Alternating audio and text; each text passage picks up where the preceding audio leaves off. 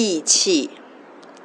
神从来不搞若即若离的暧昧，他真实到比你看得到的任何人都真实。神并不需要你费力去抓住，只需要你像游泳的时候放松、漂浮一般的让他拖住你。不要用人有限的情感和感觉去定义他和局限他。否则，你只不过在他的身上找情感依附和替代品而已。主说：“我们虽然看不见他，却可以爱他。”表示你我还是在感觉的洪流中，要求他给我们感觉毒品。如果你紧抓住这一切你认定的强烈自我意识，的确是谁也帮不了你，因为连神都不能。违反你的自由意志哦！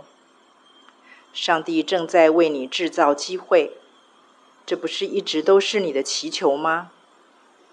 哭可以，但是一面哭一面要记得感谢赞美，这样子神才能真正在你们家掌权，做成他眼中的美事。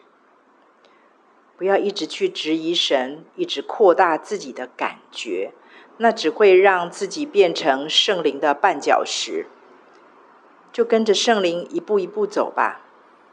你对神的信任真的很不讲义气耶，很容易就把它拿来质疑一番。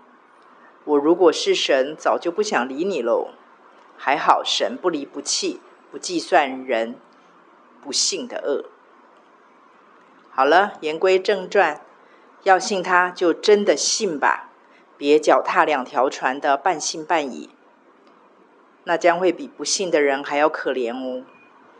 让我们一起开始，也对神讲义气，就像他对我们讲义气到底一样，如何？